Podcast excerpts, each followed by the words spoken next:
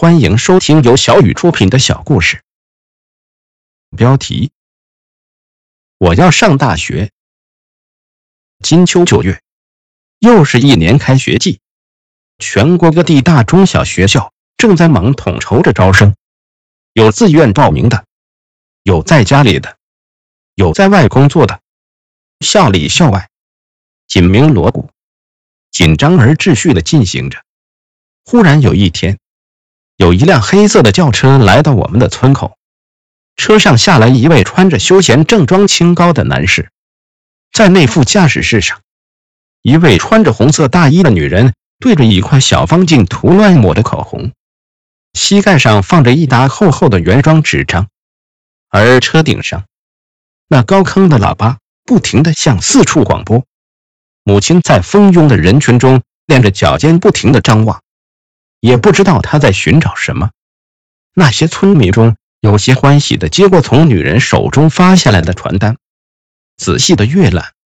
有一张搁在母亲手中，母亲不识字，她明白这些人来的目的，二话不说就走进了那位男士跟前，手慌脚乱的在身上摸索着。过了会儿，也不知道为什么，母亲还没弄清。原因就掏出一沓人民币，一张一张的数，然后交给了那个男人。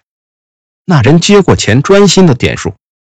我凑过去询问母亲这是干什么。母亲把数好剩下的人民币放进口袋里，满脸欣喜的对我说：“为你报名上学呀，上学！从毕业到现在都已经没再上过学了。今天听母亲为我报名上学，是兴奋还是可笑？”我问母亲：“你报的是哪所学校？”省重点高中，高三啊！报名费两千元，为什么为我报高三？我不解地问。母亲不假思索地说：“你以前不是成绩很好吗？为了给你这次机会，把这最后一个高三公读完就考大学，圆你的大学梦，家里就有希望了。希望我为家里做什么？”我不耐烦的，就怕你以后会后悔呀。母亲神情难过的说：“原来母亲为了圆我的大学梦，千丝万缕凑钱为我报名上学，心里是高兴还是连上学的心情也没有呢？”我推辞母亲说：“我不上了，要上就报个大学什么呢？现在高三已经过时了，也不是我向往中的目标，赶紧还是别报了。”那男子听到我们的谈话，不以为然，仿佛很同情我们母子。他不慌不忙地发了一张传单递给我，并假惺惺地对我们说：“小伙想上学是吧？来看看哈，这上面都是全国唯一一流的名牌学校，有幼儿、小学、初中、高中、中专，且都是统一免收学费、住宿费。”生活费、校服费需补交上一点。学校里设施齐全，优良传统，环境优美，是每一个学生都渴望梦寐和学习的地方。小伙报选一个吧，希望你会喜欢。说的比唱的还要好听，以为这样就可以得到大家的好感和追求。我润润嗓子，一本正经地对他说：“我要报大学。”请问有没有这项专科？哦，对不起，这专科没有在我们招生项目里。不过我们这里这些专科都会包你满意，科科出状元，优等生还可以享受国家资助的生活补贴。小伙有没有兴趣呢？不需要了，请麻烦你把我母亲交给你的两千元退回来。该干什么的就干什么去吧，我有点不为高兴。都不是我的菜，我恳求他退回交上的钱。